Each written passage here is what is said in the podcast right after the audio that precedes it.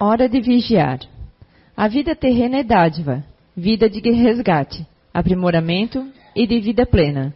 Em meio ao turbilhão de emoções, reações e intempéries, o espírito encarnado entra em um colapso emocional e entre a vitimização e a revolta atrai a teimosia, acende o fogo do orgulho e de si para si mesmo salta de dentro o egoísmo sorrateiro e sutil. Sim, ele, o egoísmo, ainda é um vírus invisível que nasce da mistura do antídoto do amor com os efeitos ainda nefastos do estado de animalidade, onde ainda se encontra boa parte da humanidade. Vigiai, pois os vossos pensamentos e sentimentos, que são consequências dos valores buscados dos ambientes frequentados e principalmente dos condicionamentos em que se deixam levar. O uso do tempo é um fator nessa modernidade que passa a terra e de ser melhor avaliado. Cuidado, vigiam o uso do tempo, a força em que reges ao invés de agir, o aparecimento e o crescimento do vírus milenar do egoísmo em vosso ser. E não te vitimizes, antes vigia teus passos, tuas escolhas e combate teus condicionamentos antes que possam te emperrar a marcha. Vigia e ora, mas vigia a tua vida fazendo um balanço de como era, como está hoje e como será tua partida para esta dimensão, onde a vida te olhe de outra maneira. Continua a vigia, pois a vigilância se faz necessária muito mais a todos vós, que já têm o entendimento inicial de que tudo é tão somente uma questão de transição de dimensão. Vigia e ama. Ora e vigia. Perdoa, vigia e ama. E para melhorar, vigia. Com amor, Lúcia. Psicografia recebida pelo médium Zé Araújo na reunião mediúnica da CEIU, Recanto do do Saber, em 12 de outubro de 2014 e publicado no livro Ensinamentos de Outra Dimensão. Bem, boa tarde a todos fisicamente, boa tarde também às pessoas virtualmente que estão acompanhando, né? É, bem, bem interessante. E eu quero primeiramente agradecer a casa pelo convite é, e por esse desafio, que é tratar sobre esse tema nessa tarde, um tema que eu acho que é bem polêmico, está dentro dos nossos desafios do século XXI e é pouco falado e tem que ser é, debatido. E eu quero, primeiramente, fazer uma saudação especial a duas pessoas que estão aqui é, na plateia e, através delas, cumprimentar todas as demais. Primeiro, a minha mãe. Mãe é uma coisa impressionante, é uma figura quase mítica, assim, né?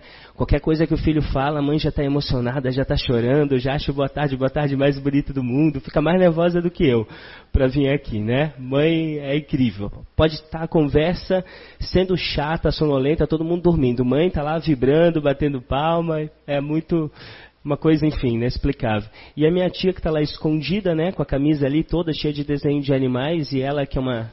Aí, vai me bater, ó, tá tentando se esconder, mas ela ali, ó, de óculos é, que tem engajamento, é, sei que eu vou, vou ter que te, me explicar depois, mas que tem todo engajamento nessa, nessa linha. Mãe, eu sei que para ti é um momento especial hoje porque une duas coisas que são muito simbólicas, né? A questão da maternidade e a questão da doutrina espírita e, sobretudo, da casa que tu escolheu para desenvolver os teus trabalhos. E para mim são três coisas. Você, a questão do espiritismo com os animais, com o envolvimento que ele é acadêmico, é o envolvimento que é nas minhas atitudes, nos meus comportamentos, peco, faço coisas que eu acho que são equivocadas, mas a gente está num processo evolutivo, a gente tenta né, avançar, e que tem toda essa parte também de envolvimento social, político, de lutas nesse sentido, para que a gente tenha uma visão diferente. E a questão do espiritismo, que é engraçado isso, porque eu sou filho de mãe espírita e de pai espírita, né? Então cresci em berço espírita. E depois com os desafios do dia a dia a gente vai se afastando um pouco, de forma que eu não tenho hoje uma presença tão forte assim contínua numa casa espírita. Eu frequento muito aquilo que o meu coração leva e é onde eu acho que eu tenho que estar. Mas sinto falta de verdade. Eu acho muito importante que a gente tenha essa continuidade de estar numa casa, de estar escutando, tendo uma reflexão, tendo uma visão diferente e sobretudo pela energia que se tem, né, que a espiritualidade traz e nos dá uma dimensão importante para os nossos desafios da vida. Mas o espiritismo ele tem uma característica muito positivo, eu diria, que é o fato dele não ser dogmático, né? É o fato de no espiritismo as coisas não são azuis porque são azuis. E eu vejo que de nada adianta a gente também estar tá sentado, a gente, a gente não vai evoluir espiritualmente pela presença, né? A gente vai evoluir pelos nossos comportamentos, pelas nossas atitudes.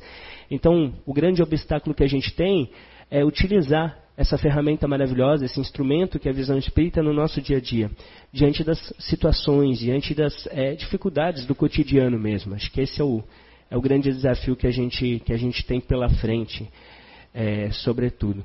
Então, fico muito feliz de estar nessa casa e estar juntando duas questões que são muito simbólicas, são muito significativas é, para mim. E a proposta da nossa conversa, e eu digo conversa porque eu não gosto de palestra, eu não gosto de nenhum termo que tenha uma conotação de hierarquia, porque eu acho que as nossas relações elas têm que ser horizontais e não verticais. Eu acho isso muito importante. É um pouco desafiadora, vamos ver se a gente consegue enfrentar esse desafio hoje.